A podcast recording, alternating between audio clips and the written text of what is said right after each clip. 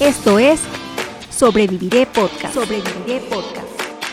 Un espacio para jóvenes con iniciativa y con la capacidad de enfrentar desafíos para desarrollar un nuevo negocio, haciéndole frente a riesgos y asumiendo grandes logros. Tu podcast de desarrollo, emprendimiento y vida. Sobreviviré Podcast. Sobreviviré Podcast. Conducido por Nacho Vélez y Rafa González Bernabé. Comenzamos. El precio es lo que pagas por el valor que obtienes.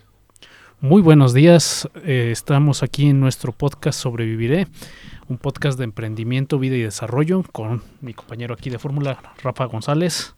Buenos días. Y su servidor, Nacho Vélez, tardes ya, no todavía días. este, eh, desde aquí del Tecnológico de Celaya y agradecemos a su director, el, el, maestro Ernesto Lugo Ledesma, al equipo de las subdirecciones y aquí al equipo de radio, al licenciado Fernández Sánchez y a todos los que nos apoyan para hacer esta realidad. Y en redes sociales, bueno, pues en las mías nos volvemos a ver por cuestiones logísticas aquí, pero bueno, ya estamos aquí para ver el siguiente tema de el, del temporada. podcast que es... Eh, el costeo y la producción. Eh, es decir, ya hablamos de las partes de planeación, de la estrategia comercial, de la primera idea de negocio, de tu primer modelo de negocios. Pues ahora vamos a pensar en esta parte de cómo costear y cómo producir, pues para satisfacer la demanda. Claro. Y, y, siguiendo esa secuencia lógica, amigo, dices tú ya hablábamos este, de estrategia, antes hablábamos de filosofía, antes hablábamos de valor agregado. Pero yo creo que en esta etapa de, del proyecto y del podcast, pues lo que surgiría es, bueno, ya tocamos anteriormente el capítulo anterior del tema de estrategia comercial, que si se lo perdieron, pues bueno, ahí está en nuestras redes sociales, en la de Nacho que es... Eh, Nacho Vélez Consultor en todas las redes o solo Nacho Vélez. Estamos ahí en Facebook, Twitter, eh, Instagram, TikTok, YouTube en todas las redes. Y también en la mía, Rafael GZ Bernabé, digo, ya aproveché para hacer el comercial, pero eh, la pregunta que, que parte de ese capítulo anterior es, ok, tengo que vender, tengo que hacer una estrategia, pero ahora seguiría, bueno, ¿y en cuánto vendo, no? Así es. Muchas veces nos pasa eso y más cuando es un, un producto que nosotros hacemos, bueno, ¿cuán, ¿cuánto lo puedo vender? O cuando es algún producto digital también surge mucho, ¿cuánto lo vendo? Y inclusive cuando es un producto físico, ¿no? Y aquí es la importancia que nosotros veíamos de, de platicar un poquito de la parte de, de, los costeos, los gastos, para finalmente cerrar con el tema de los precios de venta, ¿no? Así es. Y bueno, aquí basándonos en la base, en la frase, perdón, con la que iniciamos el podcast, dice, precio es lo que pagas y valor es lo que obtienes y yo le agregaría ahí algo adicional que es el costo. El costo es lo que a ti te cuesta desarrollar o suministrar una solución, un producto, un servicio, eh, fabricarlo si es que lo fabricas. Entonces, ese es, son tres conceptos muy diferentes. Lo que es el costo es todo, toda la lana que tú erogas para poner en la mesa del cliente tu solución. Entonces, eh, hay, hay vari, varios, puntos que tenemos que analizar con los costos, pero en esencia es eso, lo que a mí me cuesta acercarle la solución al cliente. El precio de ventas es justamente esta parte, lo que yo tengo que adicionarle, además del costo, para que me quede un crecimiento en la empresa. Entonces esa es mi ganancia, el precio es el costo más la ganancia. Y esta parte del valor ya la hemos platicado. La gente normalmente compra algo porque piensa que eh, está obteniendo más de lo que está pagando. Entonces, eso es a lo que nosotros le tenemos que, que ir. Si yo te dijera, oye, es este Rafa, un, un, boleto de mil pesos para ver a Luis Miguel, ¿tú qué pensarías? Está barato. Está barato, ¿por qué? Porque normalmente cuestan más. Entonces, 15 justo mil. 15 mil o no, y, y luego, hay unos más. Y, y ese, luego cancela y luego cancela. luego si es de los que están hasta adelante, llegan a costar muchísimo más, ¿no? Entonces, eh, justamente son las distinciones que tenemos que, que, ir descifrando. Ahora, yo empezaría por esta parte del precio. ¿Quién establece los precios del mercado? Pues el propio mercado. Es decir, si yo te digo que un boleto de Luis Miguel está a mil pesos, se te hace barato, ¿por qué? Porque en el mercado normalmente los pagan a más. Entonces, si yo te digo, oye, cómprame estos lentes que tengo aquí, eh, dame tres mil pesos por ellos. A ver, déjame los pruebo. Entonces, lo más seguro es que a lo mejor agarra Rafa y dice, pues yo no veo que sean de marca, yo no veo que tengan nada de especial, son solo unos lentes de plástico, pues yo te doy 500 pesos por ellos, ¿no? Entonces, es el, el, el mercado es el que nos dice cuál es el precio de ventas. Yo puedo poner el precio que yo quiera, pero si no se me venden, ¿qué significa? Que estoy fuera de precio de mercado.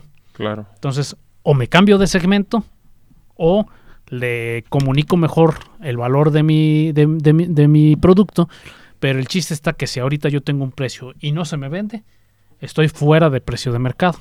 Entonces, eso es fundamental. ¿Quién marca los precios? El mercado. Entonces, en el entendido de que nosotros no tenemos control sobre los precios, ¿qué es lo que debemos de hacer? Pues controlar nuestros costos y nuestros gastos Claro. para mantenernos en precio de mercado y seguir teniendo ganancias. Este es el modelo de negocios, hablando desde los números, que genera más éxito, porque muchas veces la gente por mantenerse en precio de mercado pero no cuidar los costos, termina perdiendo dinero. Eso lo he visto en empresas de todos los tamaños y es muy común y en una mala decisión, por ejemplo, he lo he visto con, con constructoras, por mantenerse en el precio de mercado terminan poniéndole dinero a alguna obra. Entonces, sobre todo cuando son con empresas privadas, eh, en el gobierno ahí sí le pueden subir todo lo que quieran y se los pagan, ¿no? Pero en las obras entre, entre particulares, eh, el, el- no cuidar los costos puede hacer que termines perdiendo dinero, en el caso de la construcción. En otros tipos de negocios puede suceder lo mismo, que de repente llega alguien y te dice, oye, tú que vendes, este, no sé, micrófonos, eh, si me vendes a mí 50 mil, dame, dame, de- dame precio y te los compro todos a ti, pero necesito que valga esto. Y entonces hay quien se emociona y, ay, 50 mil micrófonos, pues déjate, lo vendo al precio que tú me digas. Y no revisa que le sale un centavo más caro, pues ya perdió 50 mil centavos, que ya en pesos pues es una lana. Claro. Entonces, ese tipo de cosas suelen suceder cuando no tenemos un control correcto de nuestros costos. Entonces, este, eh, vamos a, a, ¿cómo se llama?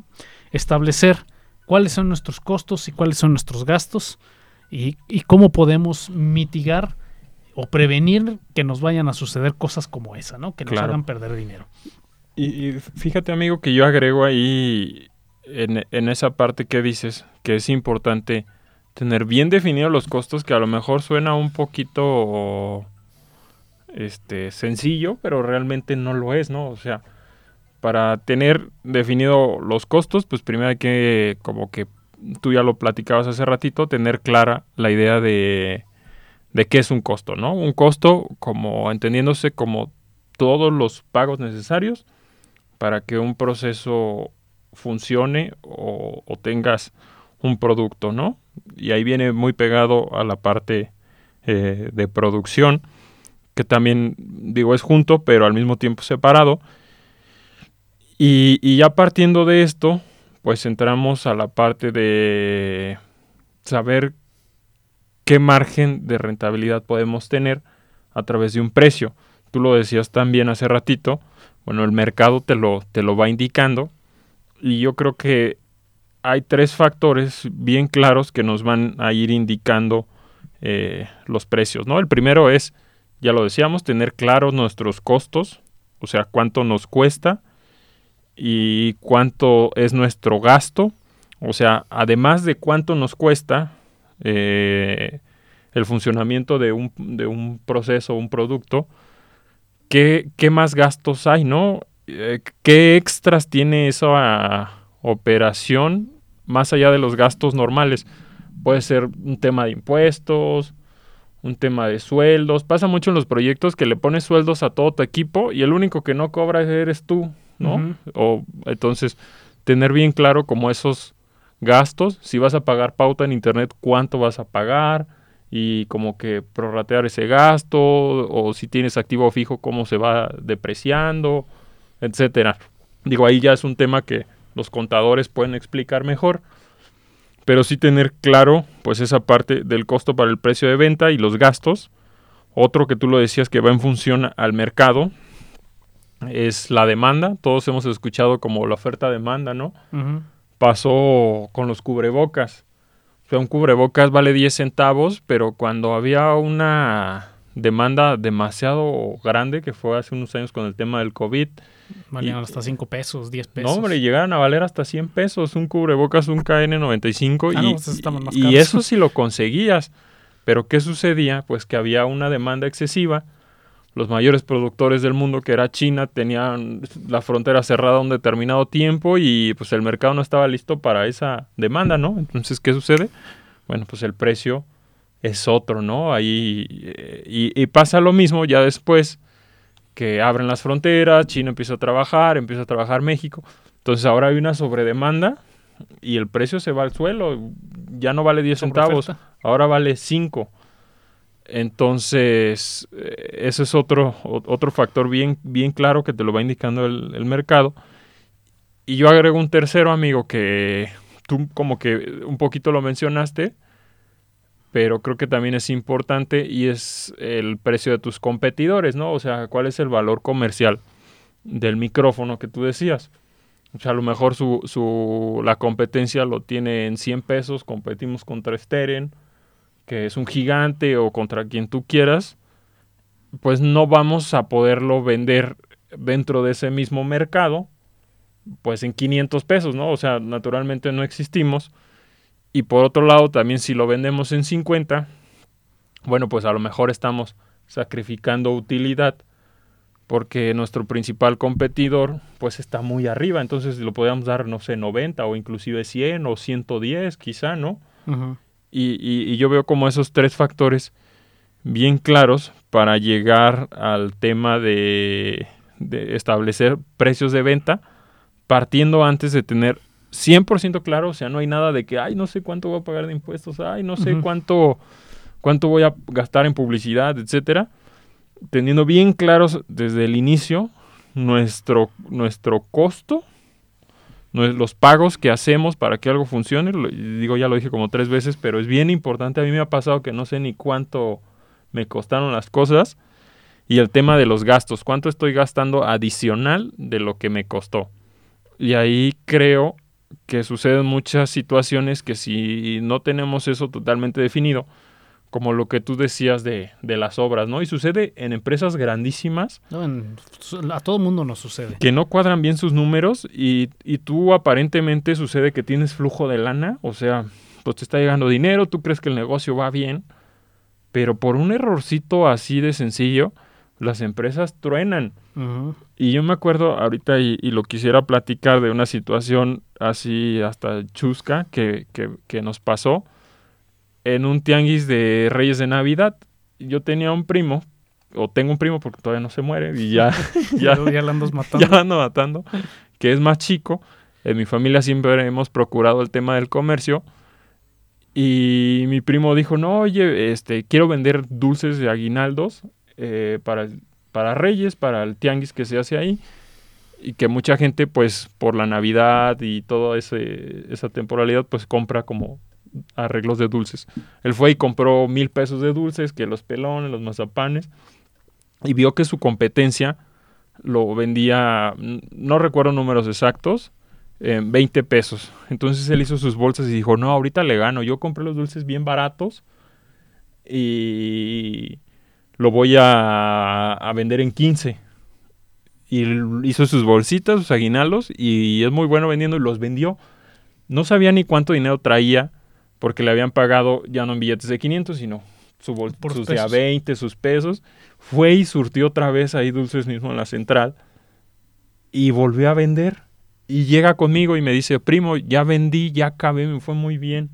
Y órale, qué padre, ¿y cómo te fue? No, pues bien, saca su dinero y trae 800 pesos. Entonces sucede eso, ¿no? Al, al final del día Trabajó mucho y perdió dinero. trabajó mucho, tuvo un error gravísimo que fue no conocer sus costos y sus gastos porque aparte se echó una hamburguesa y tienes que comer y fue al baño, o, digo, a lo mejor en, en este ejemplo son gastos pequeños y sencillos, pero todavía se comió más de su dinero, se trabajó sus 12 horas y, resultó perdiendo. Yo creo que eso pasa en todas las escalas.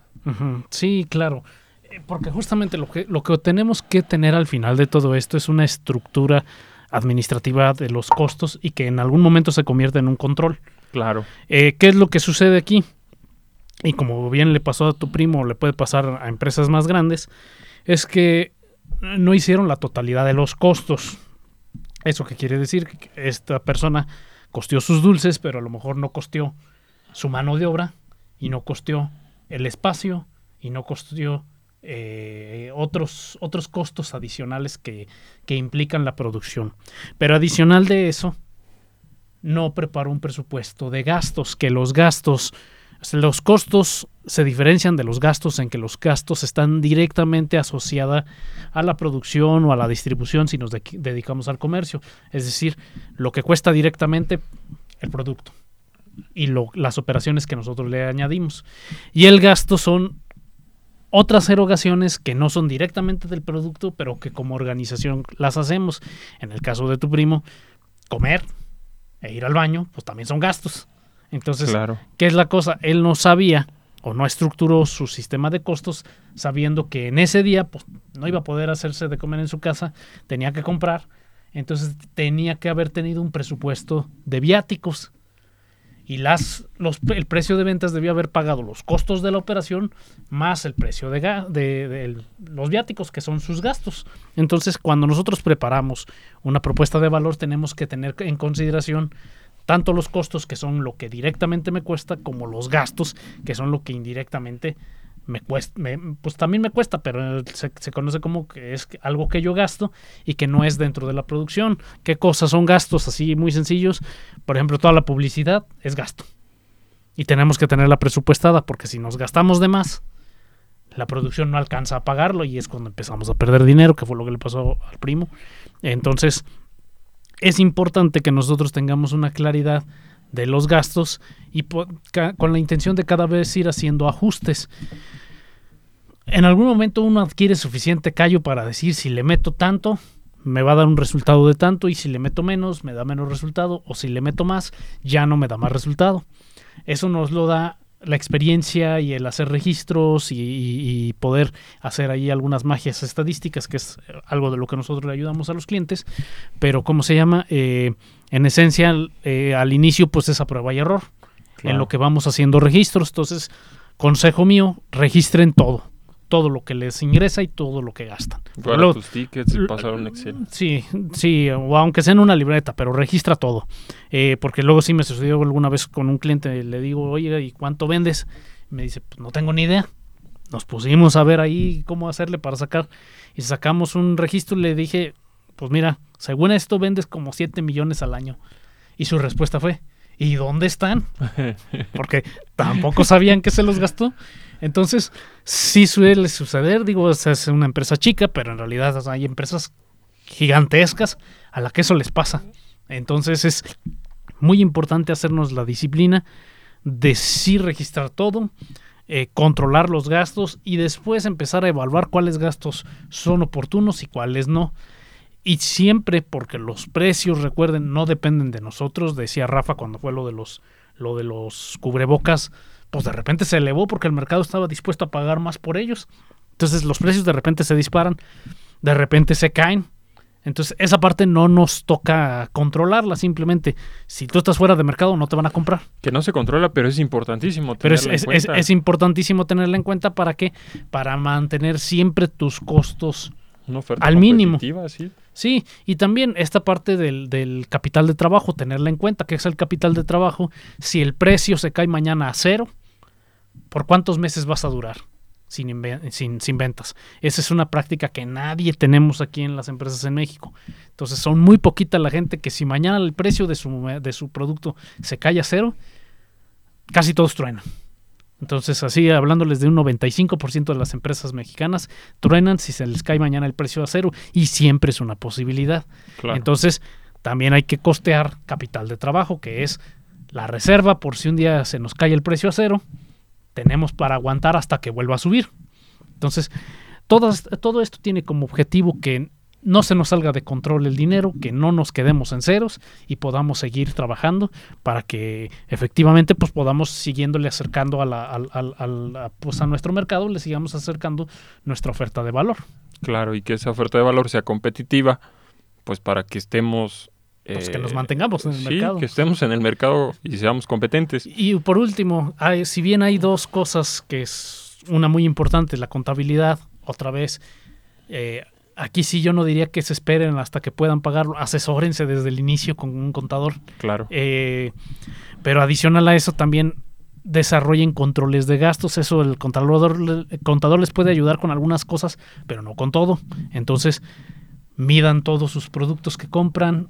O sea, si alguien dice que les está vendiendo 50 kilos, cómprense una báscula y asegúrense que son 50 kilos, porque como me he encontrado yo en... Y anótalo, porque luego si lo dejas en la memoria se te olvida. Sí, o sea, hay que hacer todas esas disciplinas, sistemas de medición, controles. Al inicio ahí sí es pues al tanteo, ¿no? Pero, pero conforme vayan pudiendo, refuercen esa parte porque me he encontrado muchas veces con empresas grandes, empresas chicas, empresas nuevas, empresas viejas, que no tenemos ese control del gasto o ese control de los costos y resulta que cada semana compro 50 costales de 50 kilos y el día que hago la muestra vienen costales de 45, costales de 48, costales de 47 y eso es solo esa muestra, quién sabe desde cuándo haya estado sucediendo así. Entonces, lamentablemente se da mucho, la proveeduría te agarra ahí producto, entonces controlemos el costo, midamos lo que recibimos, y, tengamos esa disciplina de hacer registros. ¿Para qué?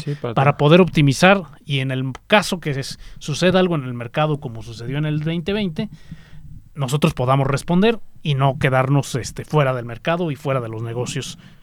Sí, y, tener esa parte de costos y gastos pues cuantificados. Y, ahorita que decías el tema de que la notes, hasta se me venía a mí muchas veces como al decir, bueno, es que no sé ni, ni qué tengo o cuánto muchas veces cuando eres como emprendedor o director de una empresa o así, no sabes ni cuánto ganas. Y haces tus números y dices, ah, caray, no, pues sí ando, pues me va bien o, o al contrario, no, pues me va bien mal y gasto mucho, no gasto mucho. Creo que hasta nos sirve como para tener métricas de vida, ¿no? Y limitantes de vida, que a veces pasa mucho que los gastos de un negocio, pues son principalmente gastos personales. Digo, ya me estoy metiendo otro concepto. también sucede mucho que finalmente, se cuando uno va empezando se confunde mi caja con la caja del negocio. Claro, que finalmente los traes en la misma cartera, pero hay que tener disciplina de manera muy precisa esa disciplina y ese orden de saber hasta dónde sí y hasta dónde no. Y me gustaría cerrar, amigo, con una idea de por qué es esto importante. Bueno, porque en primera nos, va a dar la decisión, creo yo, más importante del negocio, que es la parte donde ya pones un precio, ¿no? Y en segunda, nos va a decir si va bien o no va bien, porque hay veces que lo mejor es cerrar, ¿no?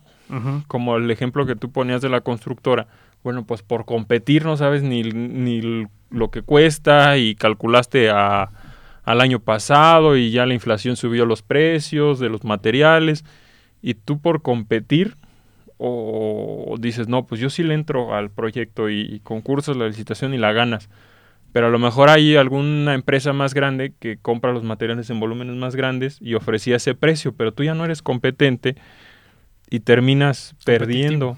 Entonces, en, en ese sentido, creo que nos puede dar como la decisión final. Hay veces que se gana más sin, retirándose. retirándose a tiempo. Es, es como el póker, ¿no? Pues hasta aquí llego yo o le apuesto all in ahí y me la juego.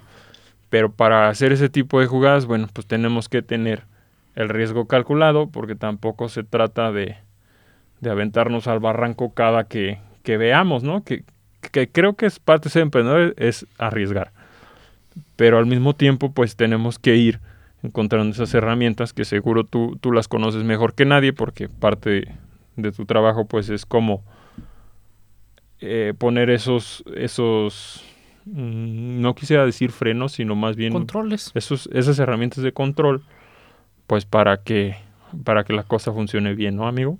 Así es, y cerrando la idea también, este, justamente de lo que se trata es tener una estructura. El precio de venta sí lo podemos establecer, pero el mercado nos va a ir diciendo si estamos altos o bajos. Si vendes muchísimo, quiere decir que puedes subirle poquito. Si no estás vendiendo nada, pues le tienes que bajar. Entonces no tienes tanto control sobre eso más que en cómo lo ofertas y cómo lo comunicas. Si cambias la comunicación y de todo, todos modos no lo vendes bien, quiere decir que no.